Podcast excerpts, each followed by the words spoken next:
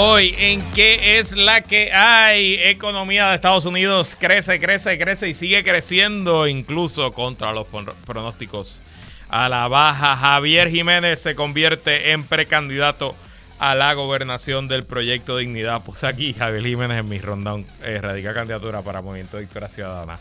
Ay Luis, proyecto Dignidad. Y como todos los jueves conversamos con lo mejor de la ciencia puertorriqueña en el jueves de ciencia boricua. Todo eso y mucho más en qué es la que hay que comienza ahora.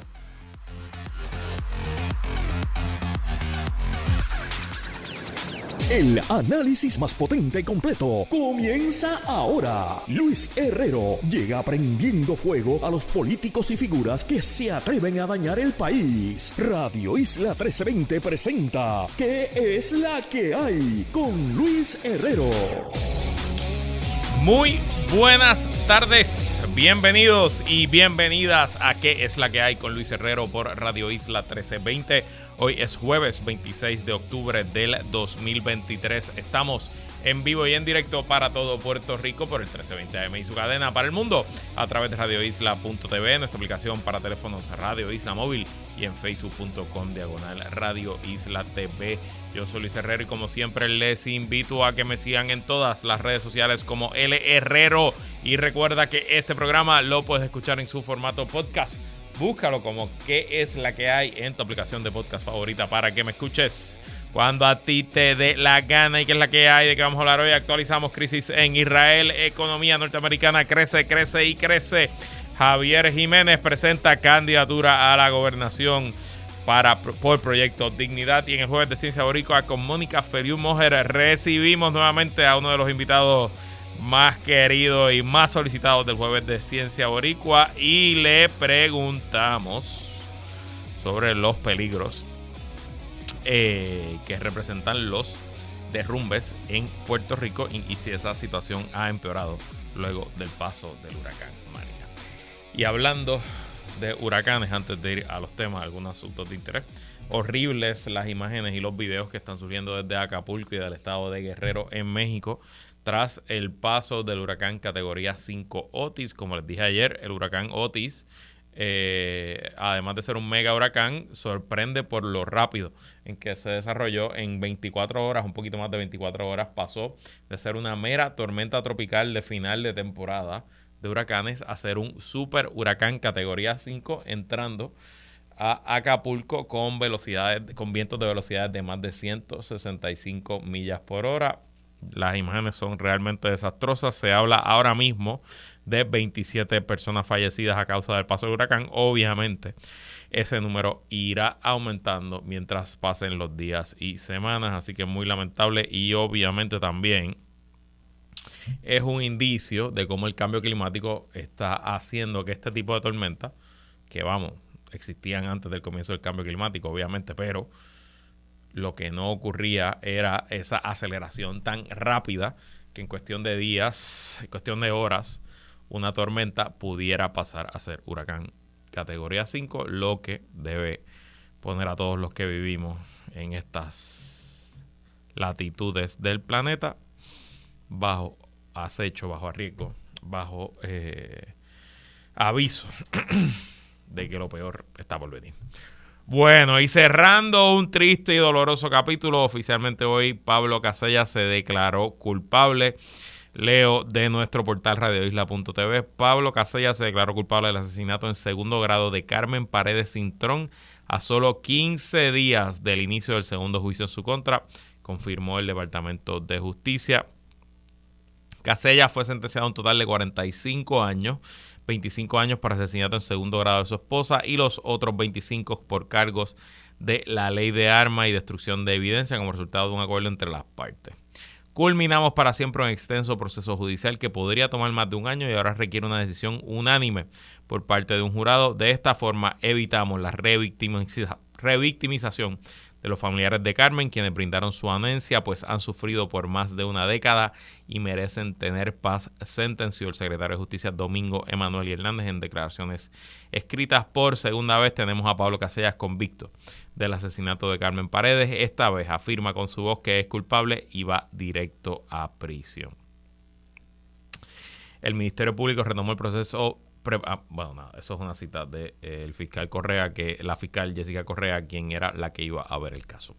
Obviamente, eh, para muchos y muchas, lo que quisieran era ver a Pablo Casellas cumplir 100 años y que eh, fuera encontrado nuevamente culpable. Y quizás esto deja un mal sabor, un sabor agridulce en la boca de, eh, de algunos de nuestros ciudadanos. Em, pero, y quizás yo, pues, por mi entrenamiento como abogado, estas cosas no me, no me escandalizan o no me chocan como quizás pudieran chocar a la población en general. Pero la realidad es que tanto para el gobierno como para el acusado, luego de 10 años, quizás lo más lógico era llegar a este acuerdo. Eh, quisiéramos que tiraran la llave, votar, lo encerraran, votaran la llave, sí. Pero nada le garantizaba al gobierno que luego de un segundo juicio, y recuerden que este segundo juicio se llevaría eh, con evidencia que cumple más de una década, con memoria de los, eh, eh, los investigadores de más de una década. Y todo eso se pudiera prestar para que los abogados de Casella minaran la credibilidad nuevamente de la prueba del Estado y al final del día pudiéramos haber terminado con un veredicto similar al primer caso, con un, dos, tres jurados que votaran eh, no culpable y al final no hubiera ido ni un solo día a prisión.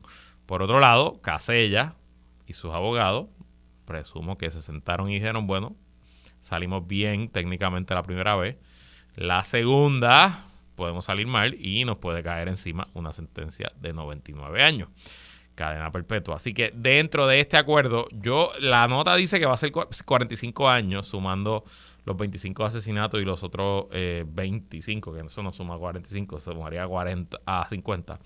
Eh, por la ley de armas, pero yo no estoy seguro que así sea. Yo creo que la sentencia son 25 años en total. Eh, y que se le va a contar los años que ya estuvo preso, como si ya fuera tiempo servido. Así que técnicamente entiendo yo que pudiera salir dentro de 14 o 15 años. Él es un hombre de, edad mediana, no sé si ya llegó a los 60 años, pero si está calculando a 15 años, todavía tuviera la esperanza de poder salir vivo de la cárcel eh, si le tocara pues cumplir unos 14 o 15 años más. Sin duda, que descanse en paz Carmen Paredes, otra víctima de la violencia machista y la violencia de género, la epidemia que azota a este país por hace más. Esencialmente desde que Puerto Rico es Puerto Rico, desde que los españoles llegaron a la isla y arrasaron. Desde ese momento en adelante, Puerto Rico ha sido de las jurisdicciones del planeta que por cápita más mujeres mata año tras año, bajo la corona española, bajo la bandera americana, bajo el régimen colonial de la ley Fora, que bajo el régimen colonial de la ley 600, bajo la Junta, todos los periodos de nuestra época bajo la pobreza extrema, bajo la riqueza, bajo el crecimiento económico, Puerto Rico siempre se ha destacado, desgraciadamente, como una de las jurisdicciones líderes en el asesinato de mujeres. Y también, hablando de noticias terribles, la organización Kilómetro Cero, que se dedica a fiscalizar la policía de Puerto Rico y sus múltiples paquetes y mentiras, eh, hoy publicó un video que desmiente la versión oficial de la policía que a todas luces asesinó a mansalva y a sangre fría a un joven de 21 años. Leo del nuevo día.com, Jován Rivera Mendoza. Tenía planes de comenzar una empresa de landscaping con su madre Edmari Mendoza Carrillo antes de que una intervención policíaca pusiera fin de manera trágica a ese futuro. El joven de 21 años fue detenido por los agentes Ismael Miranda Rodríguez y Héctor Custodio Cruz el pasado 23 de julio a eso de la una de la mañana cuando presuntamente viajaba en exceso de velocidad por la carretera PR3 en la jurisdicción de Carolina. Posteriormente, en circunstancias que están bajo investigación, fue baleado. Esto fue un asesinato, denunció la mujer sobre el suceso en el informe policiaco, las autoridades alegaron que el incidente terminó en un homicidio justificable porque presuntamente Mendoza disparó primero. Y hoy Kilómetro Cero publica la, eh, un video de una cámara de seguridad que estaba apuntando al área donde detienen a este joven de 21 años.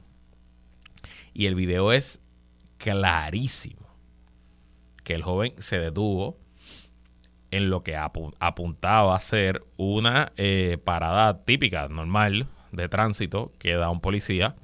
El joven está tranquilo en su vehículo. Al joven no se le ve ningún arma. El joven de donde él está sentado no parece que haya surgido ningún disparo. Están dos policías, uno en la ventana del conductor, como se hace en las detenciones de tráfico, y otro eh, detrás del vehículo me imagino que mostrando protección. Y de momento se escucha al policía que está eh, hablando con el joven, decir arma de fuego, arma de fuego, arma de fuego, enfundar su revólver y disparar dentro del carro de Jován Rivera Mendoza. Su compañero que está detrás también desenfunda su arma y comienza a disparar. Jován eh, acelera y se va de la escena.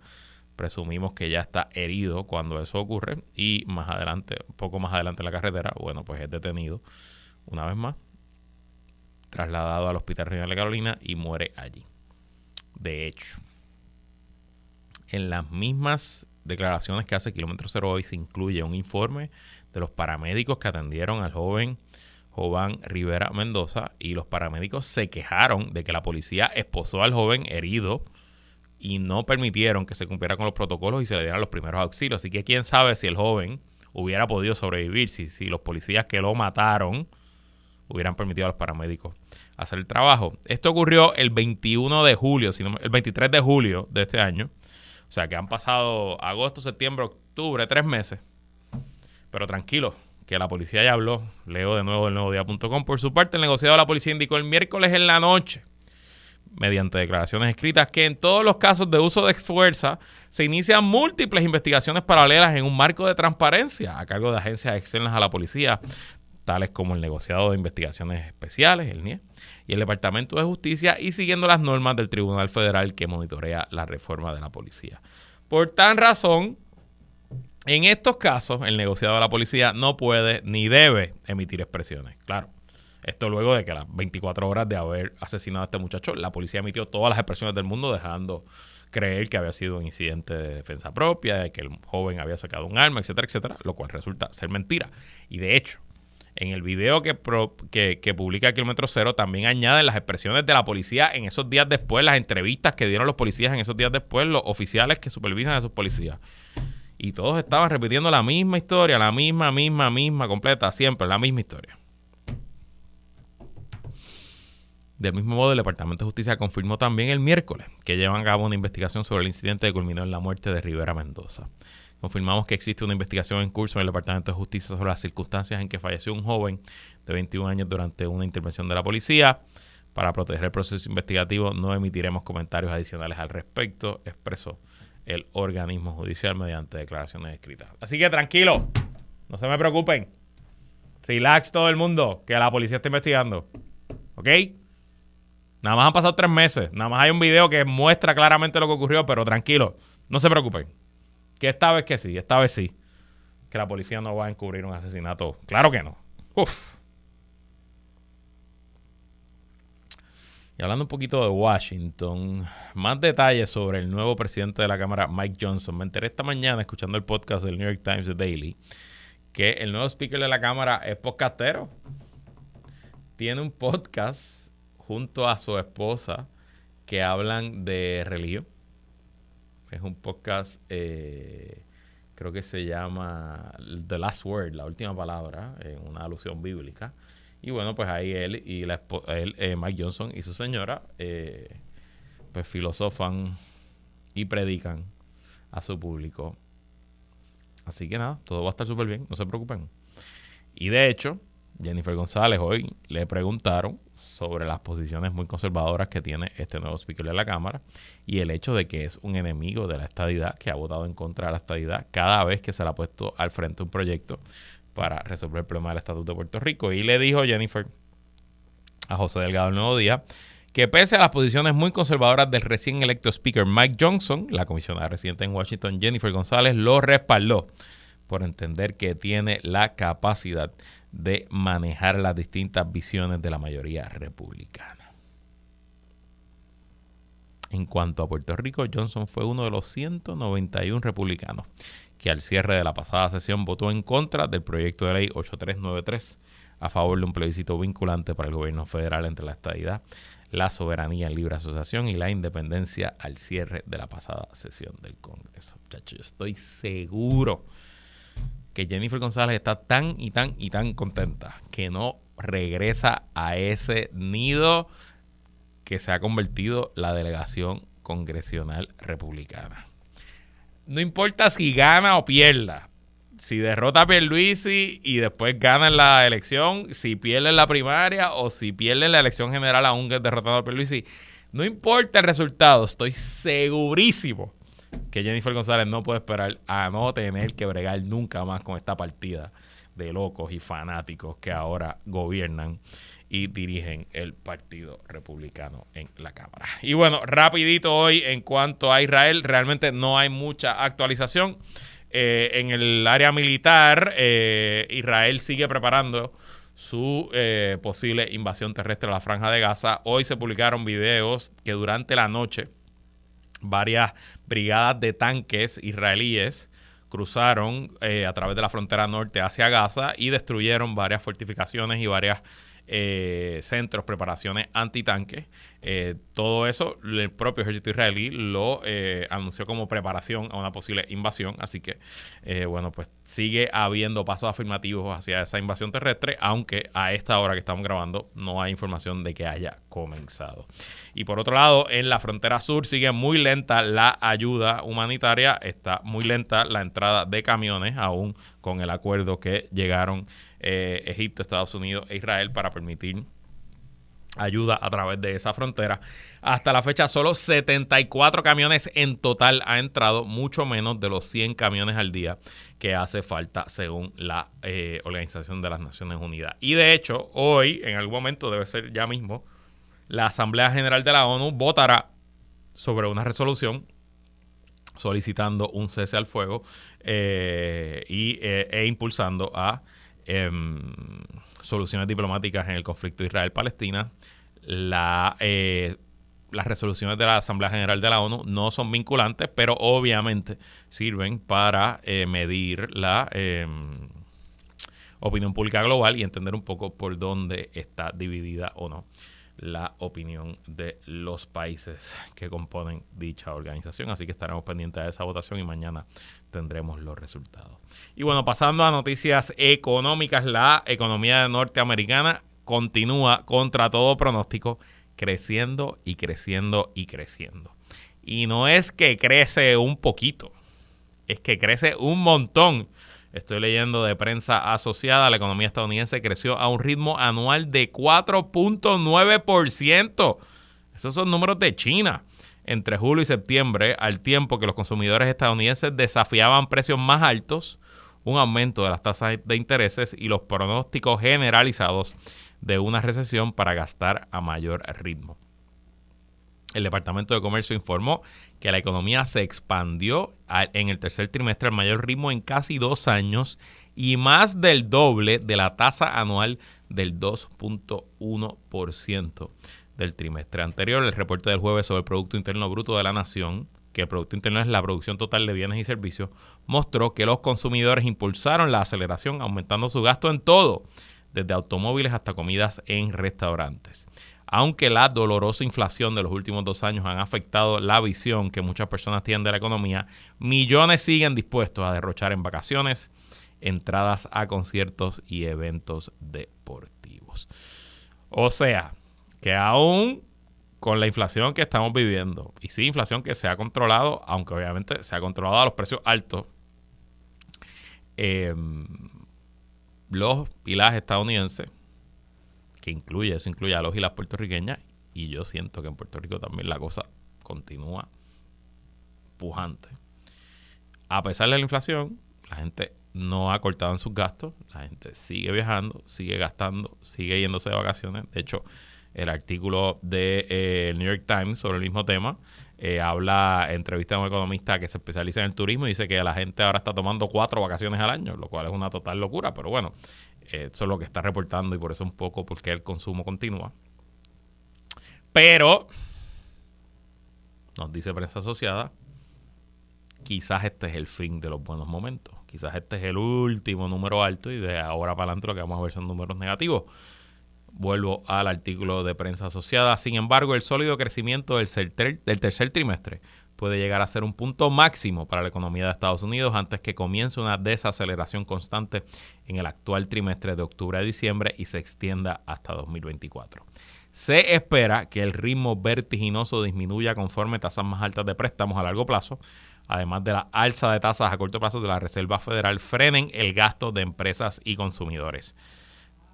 Se espera, pero no ha pasado. Las cifras de crecimiento del tercer, trimestre revelaron que los gobiernos federales, estatales y municipales aumentaron su gasto y las empresas acumularon reservas de productos en almacenes y estantes, lo que ayudó a impulsar el crecimiento. No es probable que el crecimiento de los inventarios, que representó aproximadamente una cuarta parte del crecimiento de julio a septiembre, se repita en los próximos meses, advierten los economistas. Así que todo va súper bien y tranquilos que Joe Biden va camino de una reelección fácil porque obviamente cuando las economías crecen los gobiernos son reelectos. ¿Verdad? ¿Verdad? ¿Verdad? ¿Verdad? Que ya veremos porque los números están como si la economía estuviera en el piso, el desempleo en doble dígito y que nada estuviera pasando. Así están los números de Joe Biden, así es los momentos extraños que vivimos en la política actual. Bueno, y pasando a la política local, oficialmente hoy, el alcalde de San Sebastián, Javier Jiménez, presentó su candidatura a la gobernación por el proyecto Dignidad, lo que oficializa que en dicho partido se llevará a cabo una primaria entre el alcalde Jiménez y la abogada y ex candidata a comisionada residente de ese mismo partido, Adanora Enríquez, que eh, radicó su candidatura el martes. Tengo que decir primero, yo no sé si Proyecto de Dignidad tiene sede, realmente desconozco, pero el martes fue Adanora allí, aquí, aquí al edificio de la Comisión Estatal de Elecciones a presentar sus documentos. Hoy fue César Vázquez. Eh, César Vázquez, no, Dios mío, Javier Jiménez. eh, ambos fueron eventos medio flojos.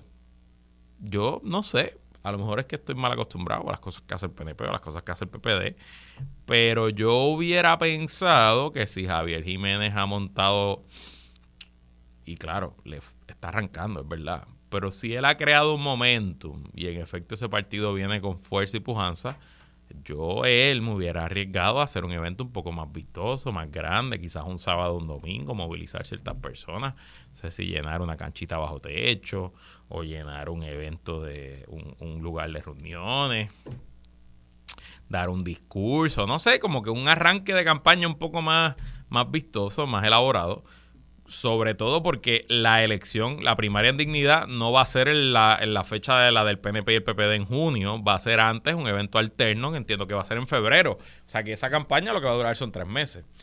Digo, quizás él está confiado que con el apoyo institucional que ha logrado, porque una de las cosas interesantes es que ayer la senadora Joan Rodríguez Bebe endosó la candidatura de Javier Jiménez y hoy en su evento de erradicación estuvo acompañado por la representante Lizzie Burgos, o sea que los dos, las dos oficiales electas más, más importantes de ese partido ya están con Javier Jiménez. Su presidente César que evidentemente también está apoyando a Javier Jiménez. Así que a lo mejor su cálculo es no me voy a gastar los chavos, los recursos y la planificación en demostrar poderío ahora, sino que yo voy camino a ganar cómodo esta primaria en febrero y luego de febrero arranco. Pero si yo fuera asesor o estuviera organizando algo de esta campaña, no me hubiera ido con un evento tan ahí parado frente al lobby, frente a las escaleras del edificio de la Comisión Estatal de Elecciones. Y obviamente lo que le dañó el anuncio a Javier Jiménez fue el papelón de su correligionario y presidente de ese partido, César Vázquez, que todavía hoy está fildeando para atrás tras las expresiones que hizo ayer sobre la comisionada residente Jennifer González y su embarazo.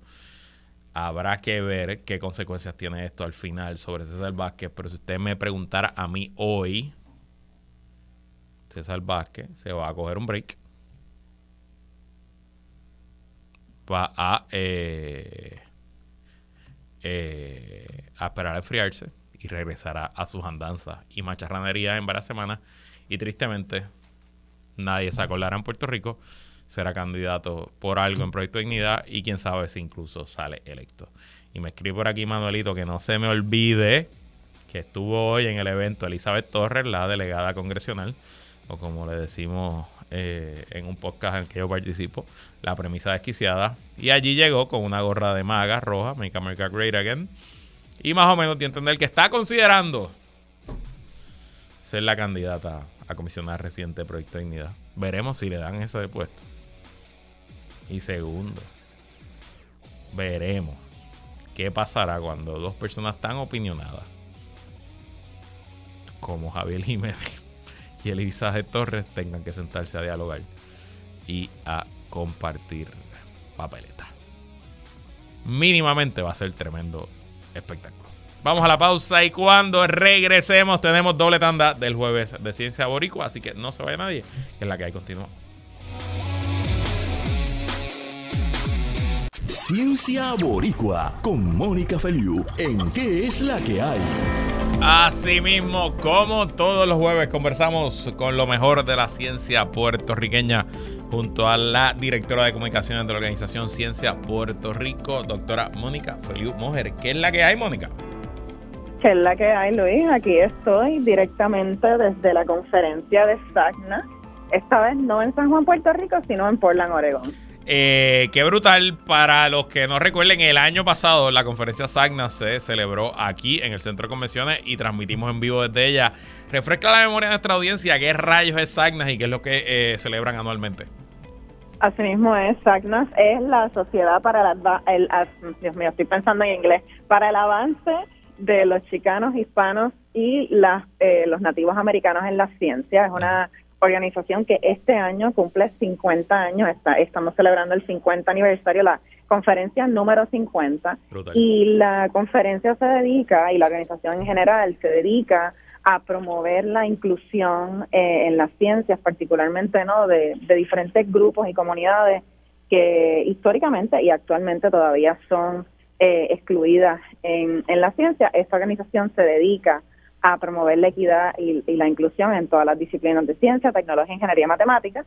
Eh, como bien mencionaste, el año pasado la conferencia anual fue en San Juan, Puerto Rico. Yo tuve el privilegio de ser la maestra de ceremonia eh, y este año estamos en, Portland, Oregon, así es que un poquito diferente el clima, pero, pero igual de, buena la, la conferencia. ¿Y qué cosas nítidas están pasando este año en Sagnas?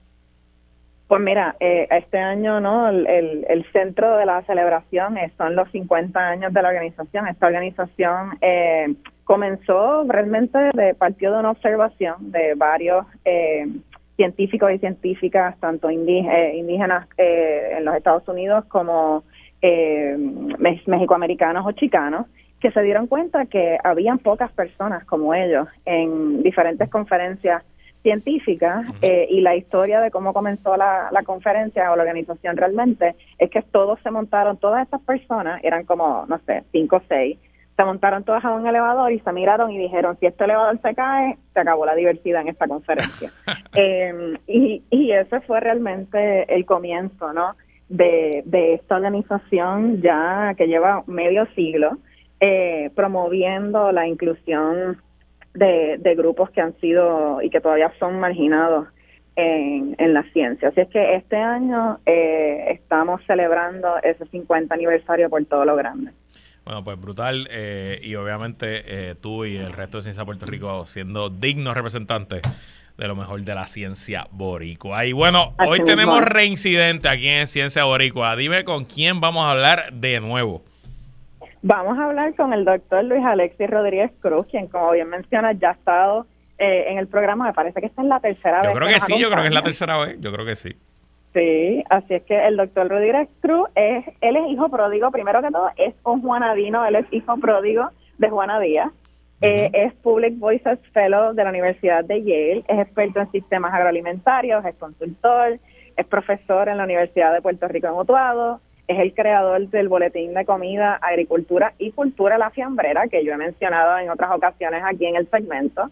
Y además, como si fuera poco, es escritor de varios libros, el más reciente de ellos, un libro de cuentos que se llama Al otro lado. Pero, ¿algo más? Pues ahora le puedes preguntar. A ver bienvenido. bienvenido una vez más. Y cuando quieras te puedo entregar el programa de radio también, doctor Luis Alessi Rodríguez Cruz, que es la que hay. Gracias, saludos Luis, saludos Mónica. Yo encantado de estar con ustedes otra vez y con su audiencia. Debía haber grabado eso que dijo Mónica para pausarlo cuando me vaya a introducir. El, programa se queda grabado, lo puedes buscar en formato podcast o lo buscas en Facebook y ahí lo tienes para siempre. Así que lo puedes buscar. o, no, le puedo pedir al control que te saque el audio. Bueno, no te voy a cobrar comisión. No te van a cobrar comisión, pero te lo van a cobrar después el resto de la vida. Em, bueno, Luis Alexia, además de ese fracatán de cosas que Mónica dijo de ti, lo que estás haciendo y tu resumen. ¿Hay algo más que quieras añadir que el público no sabe sobre ti? Pues mira, en general, ¿verdad? Aparte de, yo creo que lo que dijo Mónica lo resume muy bien, pero mis proyectos, mis estudios, mis investigaciones en general eh, se enfocan en temas agrícolas y pesqueros, los aspectos sociales, ¿verdad? De esos dos sectores y trabajo eh, buscando entender eh, cuestiones de salud pública en el contexto de peligros naturales, así estudiando un poquito procesos de toma de decisión, cómo políticas públicas les afectan y también, ¿verdad?, eh, cómo estos distintos impactos climáticos que estamos viendo pueden afectar el bienestar de estas personas porque son importantes, ¿verdad?, para en la contribución de la seguridad alimentaria de, Puerto Rico. Brutal, brutal. Y bueno, pues entonces, dale, dale, vamos a hablar. De eso mismo vamos a hablar, eh, porque recientemente Luis Alexis, tú y varios colegas publicaron un estudio que fue reseñado en la portada del Nuevo Día hace dos domingos atrás, me parece. Y ese estudio, entre otras cosas, que yo creo que es bien impactante, eh, reveló que un tercio de la población de Puerto Rico, que es más de un millón de personas, viven en zonas de alta a extrema susceptibilidad a deslizamientos de tierra. Cuéntanos un poquito más de este estudio y qué es lo que significa eso para el país en Arroyo de Bichuela. Sí, 1.070 millones de personas en, Puerto Rico viven en esas zonas, como es un 37% de, de, la población. Este estudio surge a partir de una colaboración con, con Jocelyn West de la Universidad de Colorado, socióloga, geóloga, geóloga gran amiga, y con el profesor Stephen Hughes del el Colegio de Mayagüez. Ya ellos habían trabajado este mapa de susceptibilidad. Entonces nos juntamos y lo que hicimos fue estudiar las dimensiones sociales de los riesgos a deslizamiento. Así que ya teníamos eso, ese mapa, pero entonces, ¿quiénes viven allí, verdad? ¿Qué cosas se relacionan con la vulnerabilidad? Y hemos generado esta herramienta que le puede servir a personas, a planificadoras, personas de manejo de emergencia, agencias gubernamentales, para que tengan una herramienta más, ¿verdad?, que les ayude en el proceso de planificación. Y eh, como vemos, ¿verdad? Este, gran cantidad de las personas que, viven, que viven esa susceptibilidad están en la cordillera central de Puerto Rico, municipios muchos que son rezagados, ¿verdad? En términos de servicios de salud y otros servicios esenciales, cuestiones de transportación, y que no todos esos municipios en la montaña, ¿verdad? Son iguales, hay, hay diferentes eh, contextos y, acceso a distintos eh, servicios. Así que toda esa zona, ¿verdad? La gran, eh, el grosor de las personas que viven eh, en, esas, en esas áreas de susceptibilidad están en estos municipios de, la zona montañosa de Puerto Rico. Mientras más alto vivas, mayor es la susceptibilidad, pero aún en, un mismo municipio, ¿verdad? Hay diversidad de, de riesgos. Quiero preguntarte específicamente de esa diversidad, pero eh, te hago un comentario, ¿verdad? Yo trabajo con, con varios alcaldes y el tema de los deslizamientos siempre es bien retante porque eh, los municipios no tienen el presupuesto ni el equipo pesado para resolver con un deslizamiento y, y, son, yo me atrevería a decir que esencialmente en todos los pueblos de Puerto Rico, eh, hay todavía 5, 6, 10, 12, 15 deslizamientos del huracán María que no se han podido atender. Y, de Georges. Y de Georges, imagínate, pues, imagínate, sean deslizamientos de Georges y que no se pueden atender no porque el alcalde o la alcaldesa no quiera, es que simplemente con el digger que tiene el alcalde y sus tres brigadas de construcción no hay forma de atender un, un deslizamiento complejo, sobre todo si hay carreteras involucradas, si hay comunidades completas involucradas, tuberías, infraestructura, etcétera. Y eso quería preguntarte, ¿cuáles son las áreas geográficas? Me hablas de Cordillera Central, pero bueno, pues hay, hay distintas zonas de la Cordillera Central. ¿Cuáles son las áreas geográficas más susceptibles a deslizamiento? Pues mira, tenemos lo que son los, como te dije, mientras más alto, más susceptible, así que pueblos como Utuado, Lares, Las Marías, Maricao, vemos que gran porción de ese municipio eh, tienen mayor, eh, de alta a extrema susceptibilidad. En torno a eso que estabas mencionando, ese comentario, fue algo que escuchamos mucho, por ejemplo, en Utuado, que tiene una extensión territorial bien grande, gran cantidad de, población en esa área de alta extrema susceptibilidad y no hay tantos recursos para atender eso. Entonces, con este proyecto, lo que queremos proveerle a estas agencias es que les ayude, ¿verdad?, a priorizar, a, a tomar decisiones quizás un poquito más este, pues basadas en datos, porque no teníamos un mapa como este antes. Y antes de que se desarrollara este mapa de susceptibilidad, que lo desarrolló Stephen Hughes y el, grupo Slides en, en, Mayagüez, el mapa anterior era de 1970. Incluso hemos tenido casos que, que los mapas de FEMA, por ejemplo, ah, no están tan actualizados y eso ha, perjudicado a personas en recibir servicios, por ejemplo. Así que confiamos que este mapa y que estamos en el proceso, en la fase de compartirlos con, la, con las oficinas eh, municipales y también estatal de manejo de emergencia para que les asista, ¿verdad?, a ellos en, esa planificación. Bueno, y quiero conocer mucho más de este tema y un poco si la situación se agudizó después del huracán María, eh, así que vamos a ir a la pausa para no interrumpirte, tocayo. Eh, y cuando regresemos, seguimos en el Jueves de Ciencia Boricua con la doctora Mónica Feliu Mojer. Hoy conversando con el doctor Luis Alexis Rodríguez Cruz. No se nada, que es la que hay continúa. Regresamos y seguimos. Recuerden que ahora el jueves de Ciencia Boricua hemos cambiado el formato y lo estamos dejando en vez de 10 minutos en la primera parte del programa, vamos a hacer los últimos dos segmentos todos los jueves y estar 20 minutos. Hoy lo estamos haciendo con el invitado, a veces va a ser la primera parte con el invitado, el resto con Mónica. Nada, estamos eh, produciendo y viendo cómo corre. Pero hoy tenemos con nosotros al doctor Luis Alexis Rodríguez Cruz, que hace un montón de cosas, pero que hoy estamos hablando específicamente sobre una publicación de una investigación que está haciendo él contra un grupo, junto a un grupo de otros científicos eh, sobre los derrumbes en Puerto Rico. Mónica, ¿qué le preguntamos al doctor? Mira, estábamos antes de la pausa, estábamos hablando, ¿no? Que una de las de los de los retos que surgen inmediatamente luego de un deslizamiento, un derrumbe, es pues, no, lo que quizás vemos que pues corta el paso, se lleva la carretera, pero una de las cosas que, es particularmente importante de este estudio es que eh, ustedes miraron ¿no? las dimensiones de salud pública, las disparidades, y los deslizamientos precisamente agravan estos problemas. Estos son, ¿no? Los deslizamientos son estresores. Cuéntanos un poquito más de estas dimensiones sociales de, de los deslizamientos y cómo impactan a las personas en Puerto Rico. Sí, pues lo que pudimos escuchar, ¿verdad? A través, porque llevamos a cabo entrevistas, grupos focales con residentes, particularmente de y con personas especialistas en ese tema, y es que más allá, ¿verdad?, de interrumpir las vías de acceso, en dañar infraestructura, son, como tú bien dijiste, un estresor, ¿no? Las personas constantemente en esa área, cuando llueve mucho, piensan en eso, les da ansiedad, se asocia, ¿verdad?, a, cuestiones incluso eh, de, depresión y tristeza, y entonces están en, en esa alerta que entonces les afecta su bienestar. También vemos que el, quizás ese deslizamiento no interrumpe donde tú vives, pero interrumpe la vía de acceso que lleva comida a esa área o te interrumpe a ti poder llegar a servicios de salud. Así que quizás tú estás saludable, pero tienes que llegar, ¿verdad?, a ese centro de salud que en la zona montañosa, ¿verdad?, hay menos acceso a ello pero entonces se te complica por estas interrupciones en, la, en las vías de acceso. Y algo que estamos haciendo ahora es eh, haciendo unos análisis de, vulnerabilidad social, ¿no? esas diferentes características que se asocian con tener o no tener bienestar en torno a los deslizamientos. Y pues eh, características como que ah, eh, la mayor edad, otros impedimentos físicos o de salud, ¿verdad? Se van, se van acumulando. Así que estos deslizamientos que quizás no pasan en el hogar o pasan un poquito lejanos a ellos, complican, ¿verdad?, Esta, e, estos accesos a, la salud y, al bienestar de, las personas. Bueno, y, doctor, una de las herramientas principales del estudio es un mapa que muestra los niveles de susceptibilidad para la isla eh, de, de Puerto Rico según su área geográfica.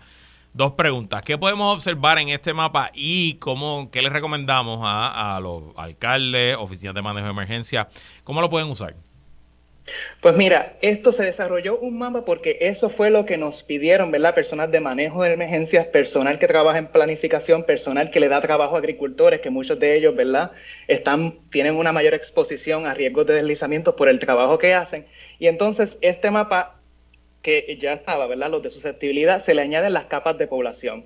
Y ahora las personas pueden acceder no solo al mapa, pero también una herramienta eh, digital que está enlazada al estudio, que se puede acceder en, en la página del Centro de Peligros Naturales, y pueden ver, ¿verdad? Escuelas, centros de salud y la distribución de la población. Se está afinando y van a ver mapas municipales, pero aún así las personas pueden entrar a derrumbe.net, la página de Stephen Hughes y su grupo, y poder descargar mapas municipales de susceptibilidad, los actuales. Y también ese, esa otra herramienta digital que les permite eh, localizar eh, población y también ver esa distribución de los centros de salud y de las escuelas.